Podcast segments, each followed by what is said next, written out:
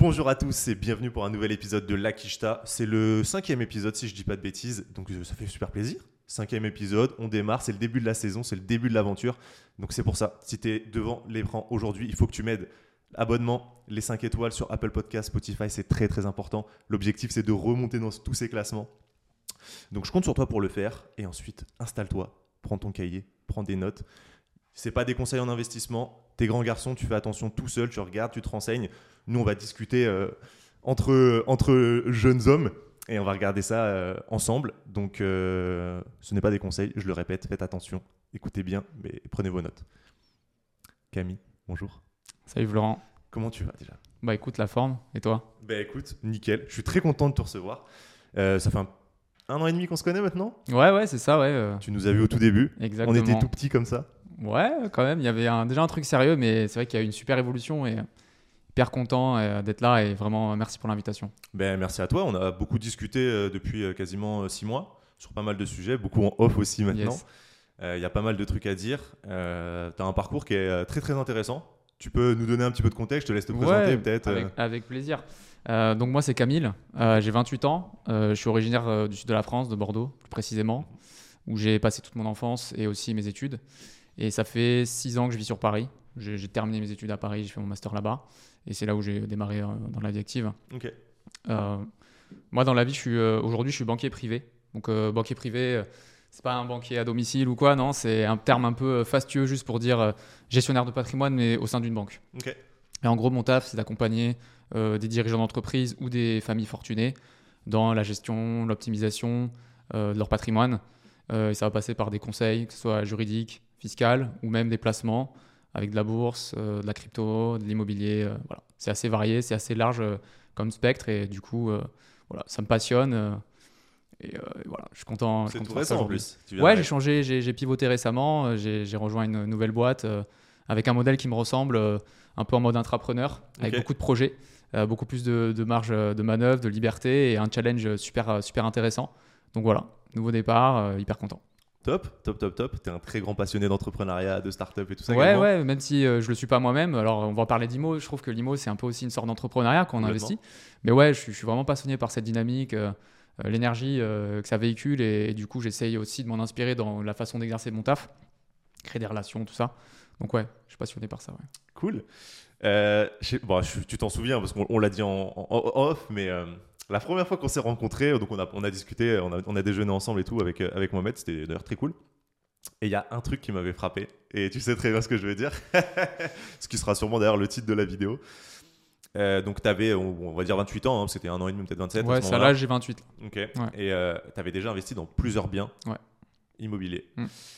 Et mec, comment t'as fait? On veut savoir. On veut savoir parce que Bon, tu, tu m'avais déjà expliqué un petit peu en off, mais je sais qu'il y a moyen de creuser ça. Euh, j'aimerais un peu plus de détails et tout, évidemment. Mais est-ce que tu peux nous raconter ce passage-là, justement bah, Combien de biens tu as à l'heure actuelle Comment tu as fait Ta stratégie et tout ça? Ok. Euh, alors, euh, bah, je sais pas ce qui t'intéresse. Tu veux qu'on voit le processus ou d'abord ce que j'ai fait? Eh ben écoute, déjà, combien tu en as? Alors aujourd'hui, j'en ai 5. J'en ai acheté 8 en tout, donc 3 que j'ai revendus. On pourra reparler un peu pourquoi j'ai revendu, etc. Mais ouais, j'ai acheté 8 appartements. Euh, donc j'ai acheté 7 euh, biens locatifs et une résidence euh, principale. Ok, d'accord. Et eh ben écoute, ce qu'on peut maintenant faire, c'est comment tu as démarré ça? Comment tu as, comment as fait pour acheter les premiers et ainsi de suite, ton évolution jusqu'à ces 7 biens? Ok, alors là, c'est une question hyper large, tu vois. Parce que, en fait, l'immobilier, c'est simple en somme. Genre, c'est t'achètes un appart, tu mets un locataire, il te paye un loyer. Mhm. Jusque-là, rien de compliqué. Mais en réalité, ça fait appel à pas mal de notions. des notions bancaires, financières, juridiques, mhm. fiscales, comptables. Euh, de l'urbanisme, des travaux. Tu vois, il y a plein de trucs qu'il faut comprendre, savoir. Tu peux être accompagné, mais il faut quand même comprendre euh, pour, faire ce genre de trucs. Et, euh, et c'est ce qui fait qu'en fait, c'est pas aussi simple que ça en a l'air. Et, et, au début, je pensais que c'était cet aspect-là qui bloquait les gens à passer à l'action.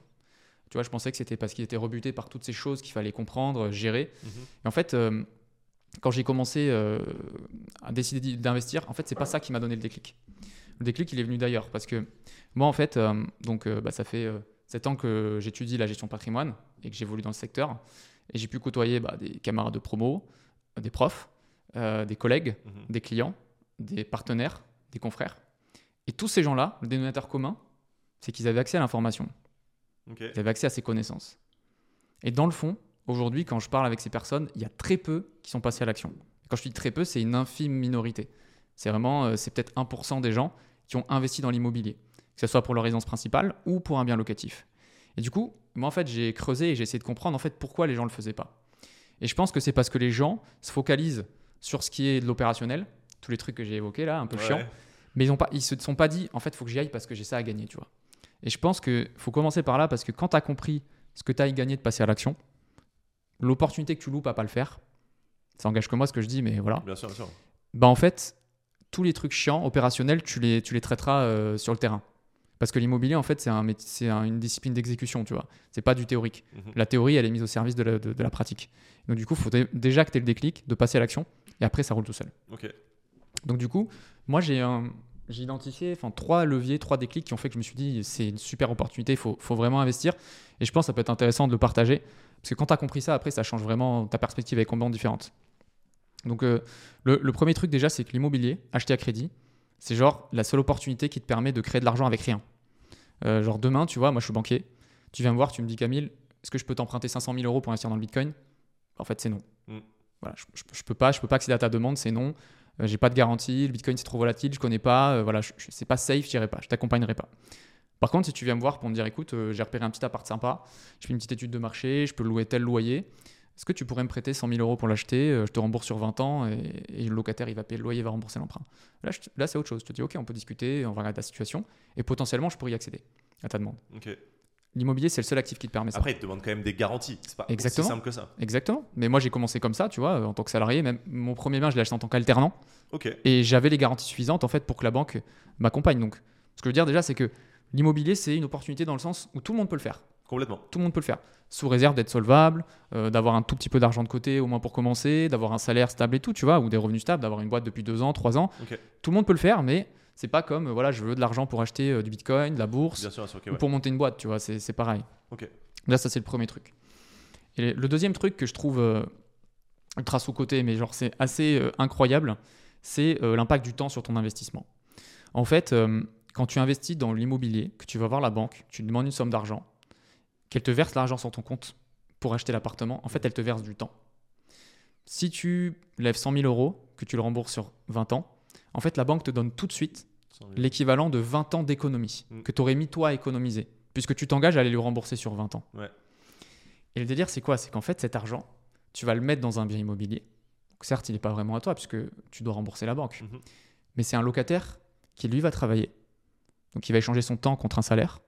Et ce salaire, il va le donner à la banque, enfin, il va te le donner à toi pour rembourser la banque. Et en fait, en faisant ça, c'est un peu cruel comment je vais le présenter, mais en fait, tu voles le temps de ton locataire mhm. pour le cristalliser dans un bien immobilier. Et dans 20 ans, le bien immobilier, en fait, il est à toi. Mhm. Et si tu le revends, c'est l'équivalent de 20 ans d'économie. À part l'entrepreneuriat, euh, monter sa boîte et tout, dans le salariat, c'est pas possible. Tu peux pas créer 20 ans d'économie avec l'argent de quelqu'un d'autre. Non. Tu vois, c'est c'est vraiment une question de, vision, de mindset. C'est de se dire qu'en fait, tu sèmes une graine. Ça se, voilà, toi, tu vas devoir être le garant, en fait. Tu vas faire l'intermédiaire entre le locataire et la banque qui va payer, rembourser. Tu vas gérer tout, toutes les paperasses, tous ces trucs-là. Mais en contrepartie, ta rémunération, elle est incroyable. L'upside, il est fou, tu vois. Mhm. Moi, euh, aujourd'hui, tous les biens que j'ai achetés, ça a une certaine valorisation. Euh, ça dépasse le million d'euros. Bah, aujourd'hui, avec mon salaire, en économisant, euh, tu vois, un peu tous les mois, en 20 ans, j'aurais jamais pu amasser ce paquet d'argent. Tu vois le, tu vois le truc? Donc ça, c'est le, deuxième, euh, comment dire, euh, c'est pas un hack, mais c'est un peu le, deuxième concept, tu vois, qui est super important, je trouve, euh, de comprendre.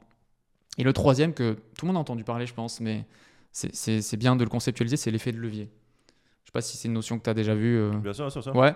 Bah, l'effet de levier, en fait, en gros, c'est c'est un peu, si je devais faire une analogie, c'est un peu le décapsuleur, c'est un peu le pied de biche, c'est un peu un arc qui va te permettre, avec un effort d'avoir beaucoup plus de force.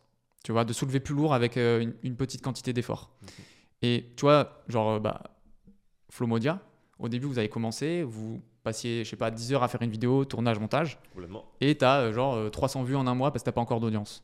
Aujourd'hui, ça te prend le même temps, voire moins, parce que vous êtes staffé et tout. Mais en fait, tes 300 vues, tu vas les faire en 5 minutes. Et c'est ça, en fait, le levier. C'est ton média, c'est ton levier. Mhm. bah, avec l'immobilier, c'est pareil. Ta banque, c'est ta banque, c'est ton levier. C'est-à-dire que tu vas l'avoir, tu dis je vais acheter cet appart, je vais mettre 5 euh, 000 euros, vous allez me prêter 100 000 euros, et en fait, toi, tu vas gagner de l'argent sur les 100 000, pas sur les 5 000. Mhm. Sauf que la banque, en fait, finalement, elle, elle va s'asseoir sur euh, la valeur que tu auras créée avec ces 100 000 euros, parce que tu vas juste lui rembourser, tu vas pas partager avec elle le gâteau. donc l'effet de levier, tu vois, c'est un truc, c'est ultra puissant, parce que ça permet à n'importe qui de se créer du patrimoine avec l'argent de la banque, qui en plus aujourd'hui est vraiment pas cher. Ouais, puis en plus de ça, plus tu le fais, plus ils ont confiance en toi et plus tu peux aller chercher avec moins d'apport ou de choses comme ça, je suppose. Comment t'as chopé le premier, toi? T'étais en alternance, comment t'as chopé le premier? Tu peux nous donner des montants de, je sais pas, de ce que tu gagnais Ouais, ouais, carrément, carrément.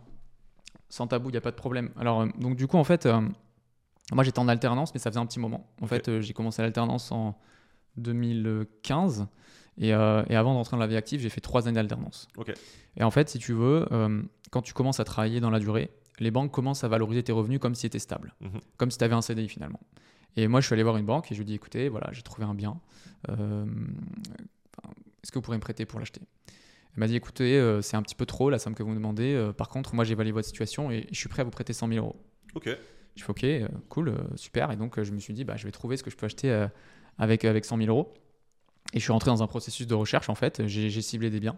j'ai fait mon étude de marché, j'ai fait mon business plan.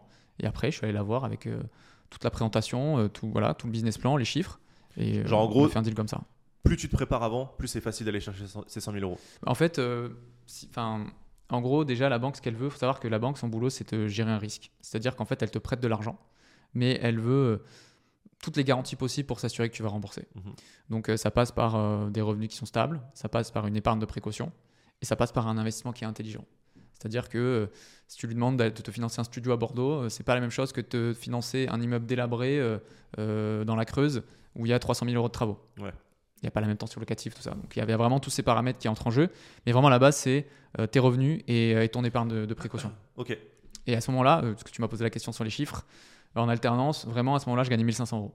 Ok, d'accord. Voilà. Et donc, tu avais ton épargne de précaution? J'avais ouais, j'avais un petit pécule, j'avais quelque chose comme 20 000 euros d'épargne que j'avais accumulé au fil de mes années d'alternance, tu vois, avec les primes, euh, etc., l'intéressement, participation, tout ça. J'ai travaillé en banque, donc j'étais assez généreux là-dessus. J'avais à peu près 20 000 euros de côté. Et le deal que j'ai fait avec la banque, c'est que j'ai dit, bah, c'est 20 000 euros, moi, c'est vraiment, tu vois, c'est mon pécule, c'est ma sécurité. Bien sûr. Donc, euh, prêtez-moi le max. Et du coup, dans l'OP, je crois que j'ai injecté 4 000 euros euh, sur les 120, parce qu'il y a les frais de notaire, des travaux, tout ça, tu vois. 100 000 euros, c'était la valeur des apparts que j'ai achetés. Bien sûr. Moi, j'ai injecté 4-5 000 euros. Ok, donc avec 4-5 000 euros, tu étais alternant, tu étais chercher 120, 100 000, on va dire, de, biens de. Exactement. Ok, top. avec ça, j'ai acheté 3 appartes euh, parce qu'en fait, si tu veux, euh, moi je voulais de la renta à ce moment-là. En fait, euh, moi mon paradigme il a évolué au fur et à mesure de mes investissements. Au début, j'avais une thèse d'investissement qui est plus la même qu'aujourd'hui. Bien sûr. Et d'ailleurs, ces apparts, je les ai revendus, je t'expliquerai si tu veux après. Et du coup, à ce moment-là, ce que je voulais, c'est que ça crache le plus de loyer possible pour un minimum d'investissement. Et donc, du coup, chercher des villes à forte rentabilité c'était à ce moment-là ce que je voulais, ce que je trouvais pertinent par rapport à ma situation. Et j'ai acheté trois appartements à Saint-Etienne, donc euh, là-bas, euh, bah, il y a quatre ans en arrière. Euh, ça a rapporté sans, trop, sans trop négocier, hein, sans trop galérer. Tu avais du 10-12%. Ok. Voilà. Donc du coup, ça suffisait largement à couvrir le prêt, parce que ça couvrait quasiment deux fois la mensualité de la banque. C'est sympa. 10 ouais, c'est mignon. C'est carré. Après, c'est du brut. Hein. Il y a énormément de choses à retrancher. Finalement, il reste pas grand chose dans ta poche à la fin. mais c'est largement, euh, c'est suffisamment confortable pour pouvoir rembourser ton prêt euh, sans que ça, ça, vienne empiéter sur, euh, sur ton salaire en fait. Complètement. Ouais, parce que c'est clairement ça l'objectif. Ouais, c'est enfin, il y a ce cash flow positif qui peut être intéressant à aller chercher. Ouais, c'est ça. Même c'est pas ce que je prône aujourd'hui, hein. mais à ce moment-là, si je voulais emprunter, tu vois, moi j'habitais à Paris, j'avais un loyer assez élevé. donc en fait, avec mon salaire, en fait, j'étais déjà à un taux d'endettement limite. Et du coup, le fait d'aller chercher une opération très rentable m'a permis en fait d'abaisser mon taux d'endettement à un niveau sain. Euh, et ça a équilibré, ça a remboursé la banque. Donc euh, voilà. C'est pour ça que j'ai fait ça à ce moment-là. Aujourd'hui, j'ai une autre stratégie, mais à ce moment-là, c'était selon moi pertinent de le faire. Ok, donc tu fais le premier, donc à Saint-Etienne, le premier? Euh, bah, C'était trois d'un coup. Ah, tu as fait trois d'un coup? Ouais, c'est trois d'un coup. Là-bas, c'était 1000 euros le mètre carré. Donc j'ai acheté deux studios, non, un studio et deux T2. le lot, j'en ai acheté trois voilà, en une fois. Et donc c'est ça qui t'a coûté 100 000 euros? Ouais. Ok, punaise. Et avec tous les à côté, 120 000 à peu près. Ok. Donc tu as ces trois appartes-là, tu les gardes combien de temps? Alors, en fait, euh, ces appartes-là, du coup, euh, en fait, il euh, y, a une notion qui est, intéressante à soulever à ce moment-là, je pense. C'est qu'il y a un couple en finance, en investissement, qui divorce jamais. C'est le couple rendement-risque. En fait, quand tu fais un investissement, s'il y a un rendement alléchant, c'est parce qu'il y a un risque important derrière. Et s'il y a un rendement qui est très faible, c'est parce que c'est relativement pas sûr, parce que c'est jamais sûr, il n'y a rien qui est garanti en investissement. mais, c'est que le niveau de risque est bien plus faible. Ça veut dire que les investisseurs, en fait, euh, bah, certains qui ont un profil un peu plus fonceur, ils vont aller vers les choses à haut rendement, ils sont prêts à prendre les risques. Mhm. Et tu as des investissements dits euh, patrimoniaux qui s'adressent plutôt à des personnes euh, prudentes.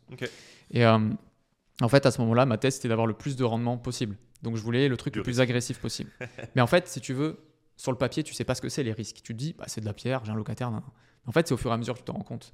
Euh, parce que euh, au début, moi, ce que je voulais, c'est que ça dégage le plus de rendement possible. Mhm. Mais les rendements, en fait, je les avais calculés sur Excel. C'est-à-dire, j'ai fait mes projections. Mais en réalité, qu'est-ce que ça donne? Bah, Ce qui se passe, c'est que déjà, les apparts, ils étaient à 400 km de chez moi. Donc, j'avais pris une gestion locative qui me coûtait un petit peu. Mais il me restait quand même une belle marge derrière. Combien ça coûte une gestion locative Alors, en fait, euh, de base, le tarif, c'est à peu près 7% TTC. Et comme moi, je leur ai donné 3 apparts d'un coup en gestion, j'ai négocié à 5%. Ok, d'accord. Donc, c'est à peu près ça le coût. Sachant qu'ils gèrent tout pour toi. Ben, je me suis rendu compte d'un truc, c'est qu'en fait, tu n'es jamais mieux servi que par toi-même. C'est-à-dire que c'est pas eux qui ont fait le prêt, en fait. C'est pas eux qui sont engagés à rembourser la banque. Donc, quand il y avait un pépin sur ton appart, ils mettaient du temps, tu vois, à, gérer. Et du coup, bah, le temps qu'ils mettent à gérer, c'est de l'argent qui rentre pas. Mm. J'ai jamais eu de problème, genre impayé, dégradation, mais c'est typiquement bah, quand tu as un locataire qui part, bah, il faut du temps pour le remplacer. Mm. Alors que là, j'ai des appartes sur Paris-Bordeaux, où en fait, quand j'ai le locataire qui part, d'avance, j'ai déjà un locataire qui est prévu. il n'y a même pas de battement entre les deux, en fait. Et en fait, euh, quand j'ai commencé à avancer dans la vie active, tu vois, mes projets de vie, mon taf, en fait, je me suis dit, je vais optimiser mon temps, je vais aller sur des investissements rentables, mais qui me prennent beaucoup moins de temps. Voilà. Et donc, du coup, aujourd'hui, cela là, les trois, je les Le discours qu'avait euh, Jonathan Glove, qu'on a reçu dans Vrai de Vrai, là. Pareil, il a commencé avec des trucs euh, très petits, beaucoup enfin, forte rentabilité, mais qui du coup, bah, t'as plein de, bonne, genre. Exactement. Et en fait, ça te prend beaucoup de temps. Exact. Et maintenant, il va sur des opérations qui sont à très gros volume, qui te rapportent moins, mais qui du coup, en termes de temps, exactement. sont moins. Exactement. C'est exactement ça. Et, et, du coup, tu vois, on parlait du temps. Il y a un autre truc hyper important, c'est en gros, euh, ce qui t'enrichit vraiment dans l'immobilier, c'est pas tant ce, truc que les, les, mecs sur YouTube ils te vendent en formation, le cash flow, devenir indépendant avec l'immobilier. Ça, ça, ça en, vrai, ça n'existe pas. Je te le dis, en pratique, ça n'existe pas. Il y a trop de frottements, il y a trop de vacances locatives, il y a trop de risques, il y a trop de choses qui vont faire qu'en fait, les chiffres, comme je t'ai dit, ça sera pas les mêmes en réalité. Et du coup, quand tu as compris comment ça marche, tu es plus dans une recherche de passer à l'échelle, donc de scaler dans l'immobilier, c'est-à-dire acheter le maximum de biens pour t'endetter au max et que tous les mois, en fait, ce que tu rembourses, ça te crée un plus gros patrimoine. Et du coup, tu as plus à gagner à faire euh, pas mal d'OP, même si elles sont moins rentables, que de faire une petite OP ultra rentable. Parce que du coup, vu que tu lèves moins d'argent, genre 10% de 100 000 euros, tu gagnes 10 000 euros, et 5% d'un million, tu gagnes 50 000. Hmm. Tu vois, en fait, l'effet d'échelle Voilà. Donc, avec le temps, après, bah, tu apprends et, tu fais en fonction aussi de, bah, de, de, de, ta thèse d'investissement, tu vois. Moi, euh, bah, pareil, je me suis dit, euh, après, je veux du rendement, mais je veux pas réinvestir à Saint-Etienne, on va aller là-bas. Mais en fait, non, ça veut dire que j'ai des biens 400 km au nord, puis à 400 km à l'est. Je je connais pas la ville et tout. Je fais non, vas-y, on va se focus de ce qu'on connaît. Paris, j'y suis. Bordeaux, je, viens de là-bas, il y a ma famille. C'est carré, je pars là-dessus, tu vois. Ok. Donc, tu as ces trois biens-là? Ouais, je, les ai achetés. Je les ai, tu les euh, revends? Je les ai gardés trois ans. Ok. Pendant ce temps, j'avais acheté d'autres appartes. Ok. Euh, donc pareil avec le même système Ouais, ouais, même système, pareil. Mais du coup, vu que j'étais en CDI et que j'avais des revenus plus importants, j'avais pas besoin d'acheter des trucs à haut rendement pour que la banque accepte de me prêter en fait, la banque, elle voit que tu as déjà trois biens, qui sont, qui a du locataire, ils sont en confiance, ils disent Ok, c'est bon, il a compris le système. En fait, tu n'as même pas cramé ton taux d'endettement. En vrai, en vrai, c'est pas aussi simple que ça parce qu'elle le prend en compte quand même dans les chiffres. C'est-à-dire que elle sera plus à même de t'écouter, de dire ok, tu sais de quoi tu parles et tout. Mais si au niveau endettement, tu es au taquet, tu es au taquet. Elle ira pas plus loin la banque. Moi, j'avais fait en sorte de préserver mon taux d'endettement. Ouais, parce qu'en fait, comme tu as dit, c'est des locataires qui remboursent ça. Ouais, mais il y a des, c'est un peu complexe. Il y a des formules de calcul en fait, avec des retraitements qui font que finalement, même si quelqu'un qui paye à ta place, ça rentre quand même dans ton taux d'endettement. Ah en fait, tu peux pas investir en immobilier à crédit à l'infini uniquement sur la règle du taux d'endettement. Euh, typiquement, moi, tu vois, je suis salarié aujourd'hui, je mhm. je pourrais pas m'endetter à hauteur de 10 millions d'euros. La banque, elle ne sera jamais ça. ça, ça n'arrivera pas. Par contre, si demain je suis entrepreneur, que j'ai une boîte qui vaut 10 millions, et même si je me verse un salaire à 2000 euros par mois, elle me prêtera. Parce qu'il y a d'autres garanties en fait. Il y a l'actif que tu peux aller chercher. Exactement. Ok. Donc là, pour bien comprendre sur ces calculs-là, tu as, ces trois appartes. Comment tu réduis ton taux d'endettement? Comment tu le rends sain? Alors en vrai aujourd'hui, franchement, euh, la méthode de calcul elle a changé. Tu vois, il y a eu des, euh, il y a eu comment dire des, recommandations qui émanent d'autorités prudentielles pour encadrer un petit peu tout ça parce que c'était un petit peu, euh, tu vois, ça injectait un peu trop de cash dans l'immobilier. Mhm. Ils ont voulu réguler ça et, responsabiliser plus les gens et les banques. Et les nouvelles méthodes de calcul sont hyper défavorables. Moi, j'ai bénéficié d'une fenêtre de tir où vraiment c'était plus simple de, s'endetter.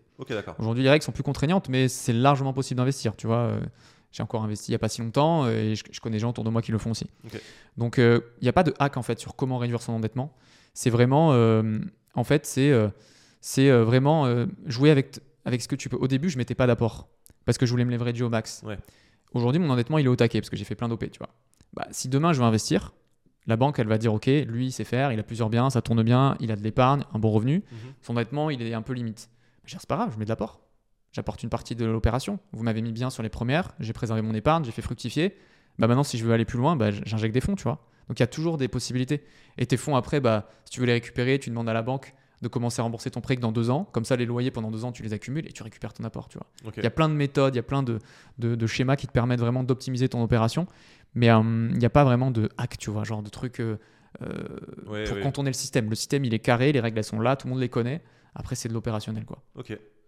Et donc, c'est quoi, après les trois biens, c'est quoi que tu achètes Alors, donc, ces trois biens, en fait, je les ai gardés trois ans. Donc, j'ai continué à investir après. après, j'ai voulu investir près de chez moi, à Bordeaux. Parce qu'en fait, comme je t'ai dit, la première OP, c'était plus une opération à fort rendement, peu d'espérance de plus-value, dans le fond. je, voulais que ça, voilà, je voulais mettre un premier pied à l'étrier. D'ailleurs, pour la petite histoire, ce projet, je l'ai fait quand j'étais en alternance, comme je te l'ai dit. Et en fait, euh, je l'ai fait aussi comme cas pratique pour mon mémoire, tu vois. J'ai fait un mémoire sur l'immobilier locatif. Et en fait, tu vois, tu vas faire un cas pratique, tu sais, généralement. Euh, donc, euh, tu cherches voilà, des cas d'académie, etc. Moi, je voulais un truc opérationnel. Et donc, du coup, j'ai documenté cette opération pour, pour mon projet. Et du coup, bah, comme je voulais pouvoir le faire, fallait que ça soit rentable, sinon la banque ne me prêtait pas. Et donc, je suis allé vers ça. Tu vois, c'était un petit peu lié à ça. Après, quand j'ai investi vraiment juste pour faire un invest, j'avais plus cette contrainte. Du coup, j'ai voulu investir près de chez moi, donc j'ai investi euh, dans une commune qui s'appelle Pessac. En fait, c'est la ville universitaire de Bordeaux.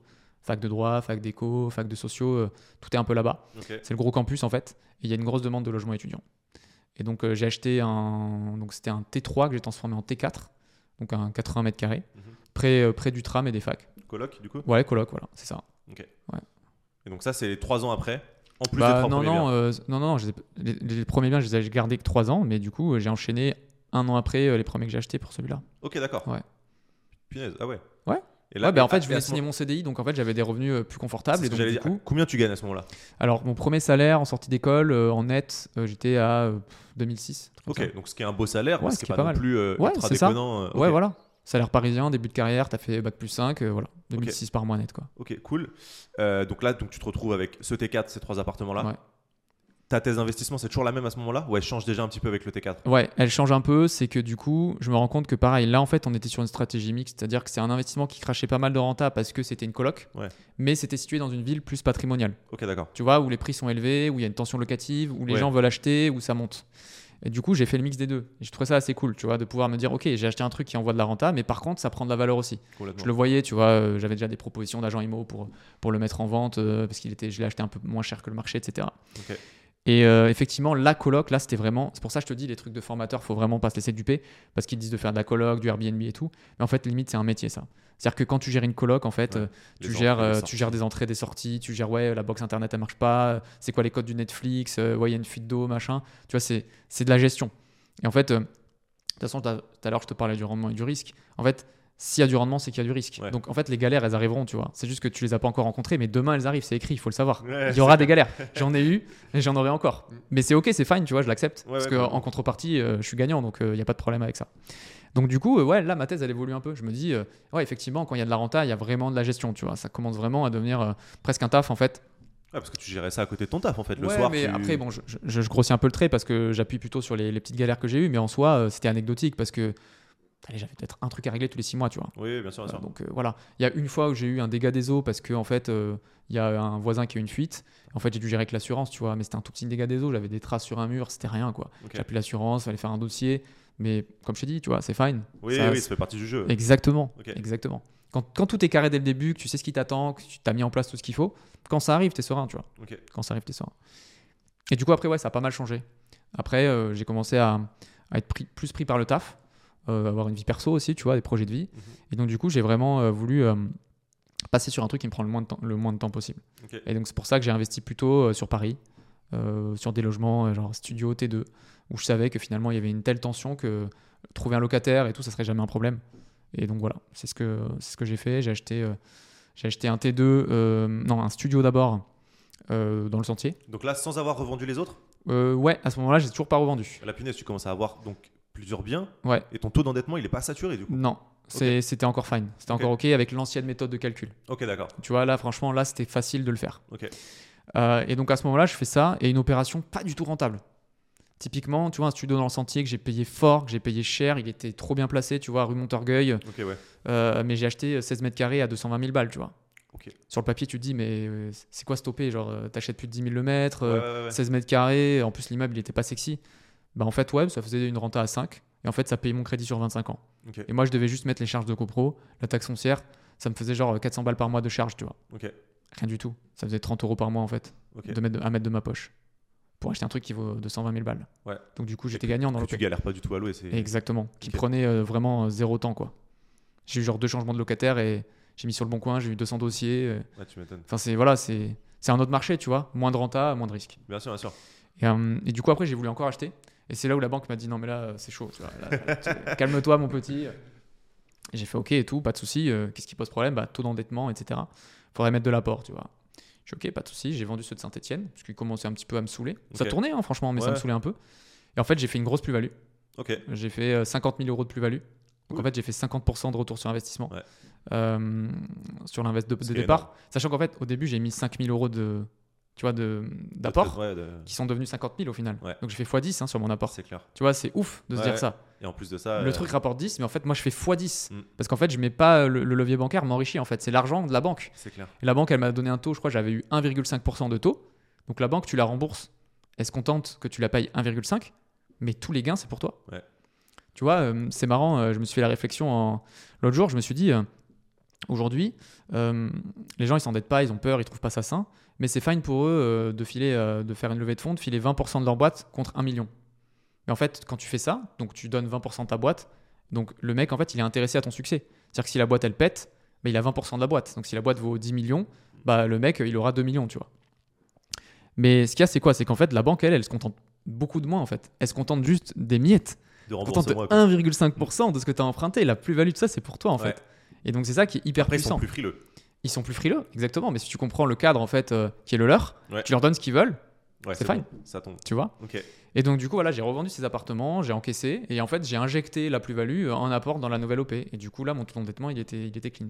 Ok. Et donc là, tu vas chercher après plus. euh, plus Exactement. Donc, du euh. coup, c'est ça. En fait, j'ai j'ai remboursé un prêt de 100 000, euh, j'ai récupéré 50 en cash, et du coup, j'ai acheté un truc, ouais, l'OP là que j'ai faite, euh, c'était avec les frais, les travaux et tout, 320 000, tu vois. Ok. Donc, du coup, moi, ça m'intéressait plus de partir sur ça parce que ça me prenait moins de temps. Ouais, plus Et- proche. Et puis, dans 20 ans, au lieu d'avoir un truc qui vaut 100 000, j'ai un truc qui vaut au moins, enfin, si tout se passe bien, bien sûr, parce que Mhm. euh, la valorisation n'est jamais gagnée, n'est jamais acquise. Même si on a vu que l'immobilier, ça a plutôt tendance à monter. Rien te dit que dans 20 ans, il n'y aura pas un crack, hein, tu sais pas. Mhm. Mais en tout cas, ce que je sais, c'est qu'il il y Alors, aura ouais. une création de patrimoine beaucoup plus forte qu'avec trois apparts qui valent 100 000. Quoi. Ok. Donc Et- voilà. Donc là, t'arrives et c'était euh, ça, c'était derniers apparts en gros. Bah, ça, c'était euh, les derniers apparts euh, que j'ai fait en investissement. Alors non, il y en a un autre que j'ai pas dit entre, parce que c'était un, c'était un, un petit truc que j'ai fait. C'est un studio à Bordeaux qui m'a coûté 120 000 euros. Il y avait déjà le locataire en place, le bail déjà signé, euh, déjà les meubles et tout. Donc en fait, j'ai juste acheté et ça tournait déjà. Donc ça, c'était hyper simple à faire passer auprès de la banque. Peut-être un moyen aussi qui, est, qui peut être un bon moyen de commencer pour les débutants qui ont peur de gérer tous les process, tu vois. Ça peut être un bon moyen. Euh. C'est pas toujours une bonne idée en soi. Il y a des, des avantages aussi, mais ça peut être, euh, ça peut être un bon moyen. Ok. Et, et, euh, comment tu trouves ces, ces bons apparts? Comment tu Bah en fait, euh, si tu veux, moi, je, suis- je suis plus. en fait, un autre truc dans l'immobilier qui est hyper important de comprendre, c'est que ce qui coûte hyper cher, c'est la procrastination. C'est en fait l'hésitation, attendre, ça te coûte une blinde. Euh, tu vois, je vais revenir sur ce que je disais tout à l'heure en intro. Les gens que j'ai croisés dans mon parcours, il y en a même certains qui m'ont dit écoute, Camille, euh, franchement, c'est trop cool ce que tu fais, explique-moi. Comment on fait? Tout Je leur ai tout expliqué, comme toi. Je leur ai tout expliqué.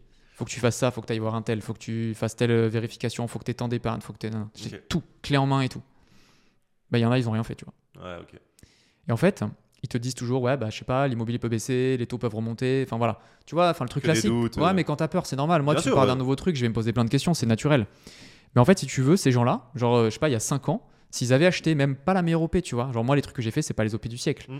Bah, en fait, ils auraient remboursé déjà, enfin, ils auraient encaissé 5 ans de loyer. Ils auraient verrouillé un taux d'intérêt il y a 5 ans, c'était genre 1% sur 20 ans. Et ils auraient potentiellement eu une revalorisation de leur bien immobilier. Même si c'était pas la meilleure opération, le temps aurait fait le taf, en fait. Tu vois le truc? Ouais, je comprends. voilà. Donc euh, ça, c'est un aspect qui est hyper important. Donc euh, moi, euh, quand j'ai commencé, mon obsession, c'était fais le plus vite possible le plus d'OP. Donc quand tu me dis où est-ce que tu les trouves et tout, bah, en fait, je suis allé le truc le plus actionnable, le bon coin. Je fais mes recherches, j'ai mes critères, je, je- je trouve des annonces, je shortlist, j'appelle, je prends des renseignements, je vérifie si ça me paraît intéressant, cohérent, je prends des renseignements. euh, et voilà, let's go, tu vois. Et je me suis dit... Jamais euh, d'erreur? Qu'il y il y a des trucs bah- où tu t'es chié? Genre vraiment avec le recul où tu peux, tu peux, Ouais. tu peux dire faites gaffe à ça. Ouais, ouais, clairement. Enfin, il y en a plein et je pense Bien que ça serait, euh, serait difficile dans le temps imparti de, de te parler de tout. Mais en fait, euh, tu vois, typiquement, si c'était à refaire, bah, les apparts de Saint-Etienne, je l'aurais pas fait, tu vois.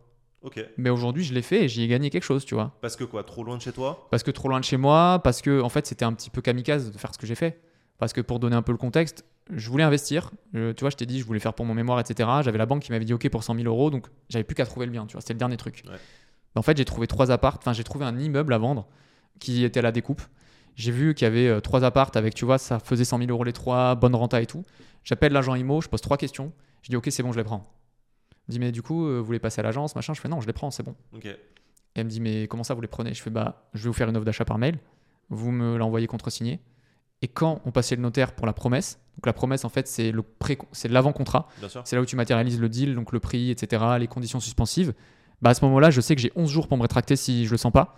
Et bah c'est dans ce délai-là que je vais me déplacer à Saint-Etienne et que je vais visiter. Ah ouais. Tu vois, c'était un peu kamikaze de faire ça. Ouais, je vois. Parce qu'en en fait, j'y suis allé, j'ai pris une journée, j'ai fait l'aller-retour de TGV dans la journée. Je connaissais pas la ville. Genre, je suis arrivé, je suis sorti de la gare avec Google Maps, chercher tout, le tram. Je connaissais rien de la ville. J'avais juste vu qu'il y avait une fac à côté, un centre commercial à côté et un arrêt de tram à côté. Tu recommandes quand même de prendre la température un peu plus. Je l'ai pris euh, un peu. Ce que j'ai fait, j'ai fait quoi? J'ai posté une fausse annonce sur le Bon Coin avec des photos euh, comment moi j'aurais fait l'appart, avec un loyer, avec l'adresse, tout ça. J'ai checké la demande. J'ai eu des appels. J'ai fait bah ok, si ça marche pour les autres, pourquoi pas moi, tu vois. Donc j'ai fait comme ça. Mais dans le fond, c'était quand même un peu kamikaze. Parce que je savais pas comment vérifier si un appart était clean. Tu vois, je suis arrivé, l'immeuble un peu délabré de. Ouais, parce que tu aucune notion de, de, BTP, on pourrait dire. J'avais rien. J'avais rien. Moi, j'avais la notion bancaire, financière, fiscale. C'était mon truc que je connaissais, que j'avais bien étudié. Le reste, je savais pas. Mais en fait. comment tu gères ça dans, dans, dans tous tes biens là? T'as un pote avec qui ou une boîte avec en vrai, laquelle tu euh, travailles En vrai, euh, j'avais dit, euh, vas-y, on verra plus tard. quoi. J'avais des œillères. vraiment. Et c'est pour ça que je dis que c'était kamikaze c'est kamikaze parce que peut-être qu'il y avait un truc, je sais pas, un vis caché, euh, un truc de, j'en sais rien, d'électricité que j'avais pas vu ou quoi. J'aurais pas pu le voir. Et maintenant, comment tu fais? Alors, bah, en fait, aujourd'hui, bah, en vrai, même ce que je fais, je pense que c'est pas forcément suffisant. Bien sûr. Mais euh, tu vois, bah, comme j'ai déjà fait des travaux, j'ai des artisans que je connais. Je les fais visiter avec moi quand je trouve une OP qui me paraît intéressante. Ils font, tu vois, ils font, ils font la due ils regardent si c'est clean, qu'est-ce qu'il faut refaire. Ils prennent les diagnostics, ils regardent les anomalies, est-ce que c'est grave, pas grave, combien ça coûterait. Et donc, ça me donne une, tu vois, ça me fait une sorte de préscope. En fait, je sais à quoi m'attendre. Mais si tu veux, moi, je pars du principe que comme il y a une rentabilité, il y a forcément un risque sous-jacent. Donc, toutes les réponses nécessaires, je les aurai jamais en fait. Oui, il n'y a pas un truc où euh, tous les signaux sont tombés. Impossible. Impossible. Par contre, je sais que s'il y a une galère, bah, je saurai comment la régler. Il y a une fuite d'eau, bah, j'appelle un plombier. Mm. Il y a un problème d'électricité, j'appelle un électricien. L'immeuble s'effondre, il y a une assurance. Donc, tu vois, c'est ce, ce mindset en fait que, qui m'a fait passer à l'action en fait. Complètement. Ok. Ouais, ok, j'avoue, parce que sinon, en fait, tu peux t'arrêter à tous les freins Exactement. qui existent en fait. Euh. Et du coup, tu procrastines et mm. tu passes pas à l'action. Et plus tu attends, plus tu es frustré et plus tu te trouves des excuses et plus tu te dis c'est pas fait pour moi. Et en fait, c'est quand tu le fais que tu vois que ça marche que tu en as envie d'en faire plus. C'est en tout cas moi ce que j'ai constaté quand je l'ai fait. Et donc pour euh, alors ça c'est vraiment le scope aussi ou CDI schéma un peu plus euh, classique on va dire. Ouais. Un cas comme moi, c'est clairement égoïsme, je viens prendre mes conseils. Vas-y. Comment ça se passe? Entrepreneur, boîte deux ans, euh, comment tu rassures la banque? Comment tu vas chercher tes premiers biens? Même logique. Même logique. Toi, tu es entrepreneur, tu as une boîte. Donc, euh, bah, en fonction euh, du, comment dire, du statut de ta boîte, tu vas être soit gérant, soit euh, président ou salarié. Bah, en fait, va regarder ton taux d'endettement. Donc, Florent, combien tu te payes? Quel est ton loyer de ta résidence principale? Si tu payes un loyer Ok. Le bien que tu veux acheter, ça coûte combien tous les mois de mensualité? Le locataire, il te paye combien? Et te calcule le taux d'endettement. C'est aussi simple que ça. Ouais, c'est pas, c'est, pas gênant pour eux si t'as pas de CDI, si ta boîte elle a moins. Alors, tu disais tout à l'heure, la boîte elle est 2-3 ans. Il y a nuance. Si tu as un CDI, c'est fine. Par contre, si tu es vraiment juste euh, travailleur non salarié ou gérant, président, euh, donc euh, assimilé salarié, mhm. en fait, à ce moment-là, elle va te demander 2 à 3 ans de liasse fiscale pour ta boîte. Voilà. Pour évaluer en fait la pérennité du business, est-ce que c'est régulier ou est-ce que c'est naissant et que c'est encore un peu fragile? donc pour un entrepreneur, c'est plus dur. Mais comme je t'ai dit, au début, c'est plus dur parce que tu dois prouver des choses à la banque. Mais après, derrière, Par contre, derrière, si tu, toi, ta boîte, elle, elle se valorise, elle fait du chiffre d'affaires, tu vas être beaucoup moins capé qu'un salarié. Moi, typiquement, aujourd'hui, tu vois, salarié, je pense que je pourrais peut-être faire encore une OP parce que ma banquière, elle est gentille, tu vois. Euh, on est bien, euh, on a déjà fait des OP ensemble, etc. Je fais toujours avec la même banque, en fait. Tu vois, c'est mon partenaire, euh, ça, on pourra en reparler. Genre, tu feras rien avec la, banque dans laquelle tu travailles, par exemple? Bah, en fait, c'est que je suis pas le bon positionnement. Moi, je suis dans une banque familiale qui a plutôt un positionnement gestion de fortune. Et je suis malheureusement pas encore dans cette cible, tu vois. J'adore travailler avec ces gens-là, mais je serai pas le client, tu vois. Voilà. Et tout ça pour te dire qu'en fait, voilà, moi je vais être capé, tu vois. Alors en fait, avec mon salaire, je pourrais pas emprunter des millions. Mais typiquement, l'entrepreneur qui a une boîte qui fait des gros chiffres d'affaires, qui, commence à se verser des jolis salaires et qui a un potentiel de dingue, là en fait, la règle du temps d'endettement, la banque elle regardera même plus au bout d'un moment, tu vois. Ouais, en fait, c'est tu peux prendre un appart, tu peux prendre un appart, et ainsi de suite, quoi. Ouais. Ok. Théoriquement. Après, en pratique, mais si tu respectes tout ce que la banque te demande en termes de garantie, ton projet est solide, que ton profil est solide, il mm. n'y a pas de raison. Ok. Et du coup, ça a quand même de l'intérêt d'arriver avec un truc, j'ai repéré tel appart, je peux le faire louer tant, j'ai déjà quelqu'un. Alors oui, c'est primordial. Parce qu'en fait, il faut partir du principe d'un truc, c'est que la banque, quand tu vas la voir juste pour parler, ben, toi, c'est un projet, tu vois. Mm. Ben, elle, ce qu'elle te dit, c'est pareil, c'est du projet. Il n'y a rien de concret. C'est-à-dire qu'elle va dire, ouais, je te prête, t'inquiète, à tel taux, sur telle durée et tout. Mais en fait, c'est du vent. T'as pas de papier qui le dit, t'as pas d'attestation. Et pour qu'elle commence à vraiment bosser, il faut ton dossier bancaire, donc tu vois, tous les documents qu'elle demande, et un bien identifié, avec une offre d'achat et un avant-contrat signé. Ah tu arrives, tu dis, voilà, j'ai fait une offre sur ce bien, d'accord euh, Il est à tel prix, j'ai le loyer, c'est ça. Je veux un prêt sur telle durée, faites-moi la simulation s'il vous plaît, ou tu l'as déjà fait sur Internet au préalable. Et là, tu arrives avec un projet concret. Ok. Tant que tu n'as pas un projet concret, la banque te donnera jamais de réponse fiable. Ça sera du blabla. Ouais, ok, ok, je comprends. Et en plus de ça, tu la rassures peut-être euh, possiblement d'arriver avec des trucs euh, déjà. Ouais, aussi, c'est un signe de sérieux, c'est toujours rassurant, ouais. Ok.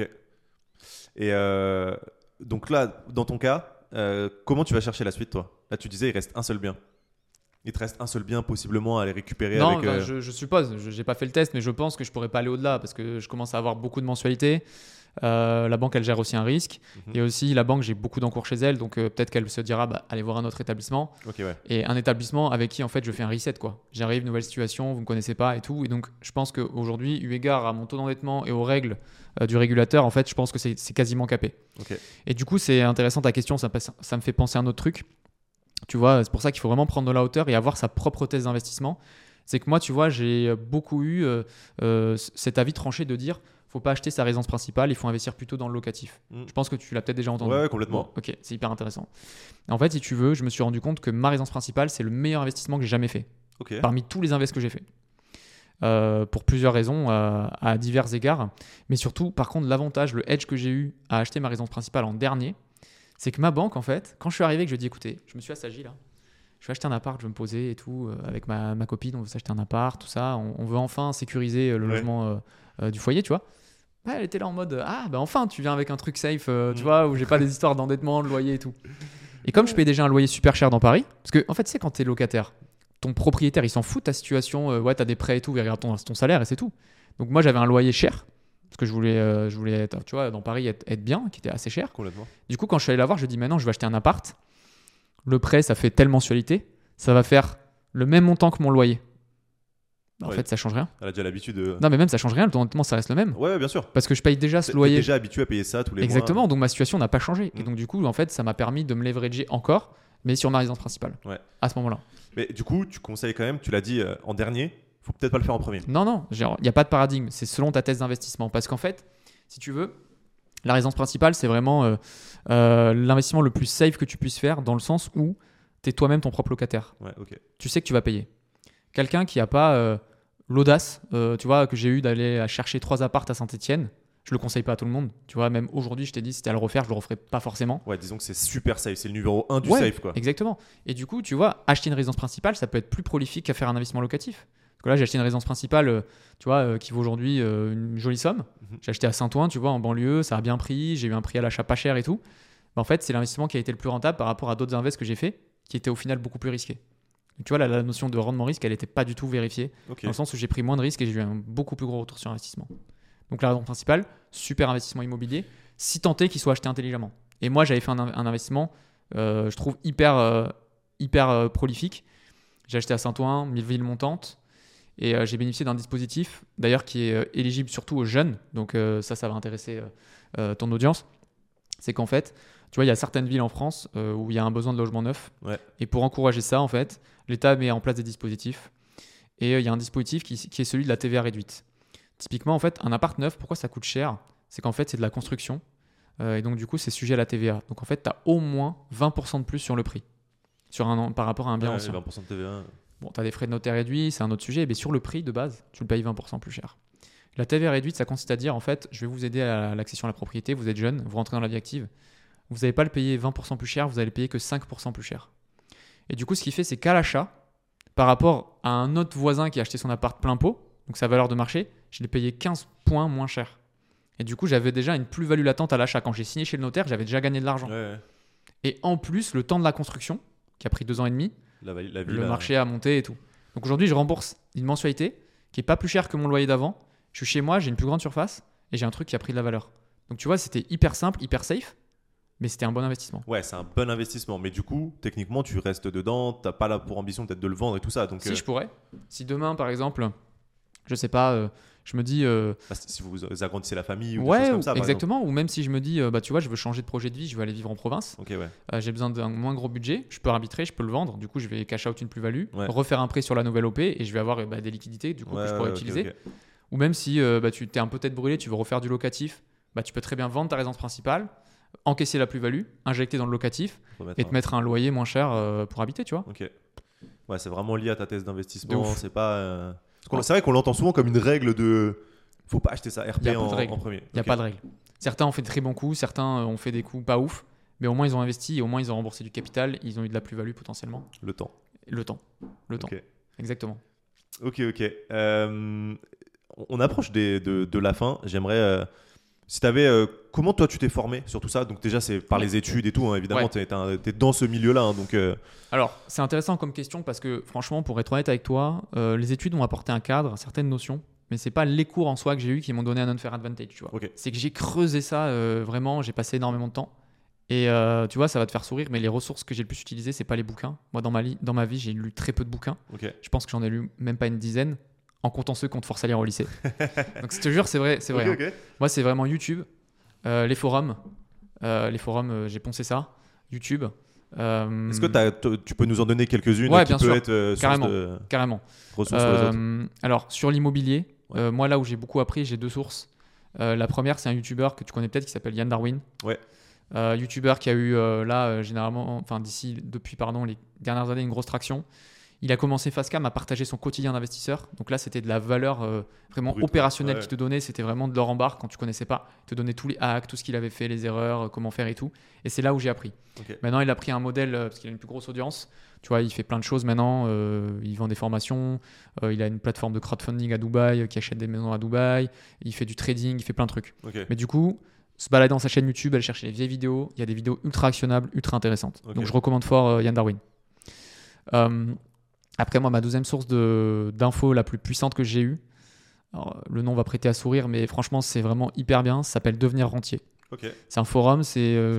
Ça, te parle, Ouais, le nom me parle. En fait, c'est un forum qui est tenu par des passionnés. Je suis pas encore entier, malheureusement. Ouais, moi non plus. Go devenir. non plus. Et mon but, c'est pas d'être entier. Hein. Ouais, le forum s'appelle comme ça, mais il y a plein de ressources intéressantes.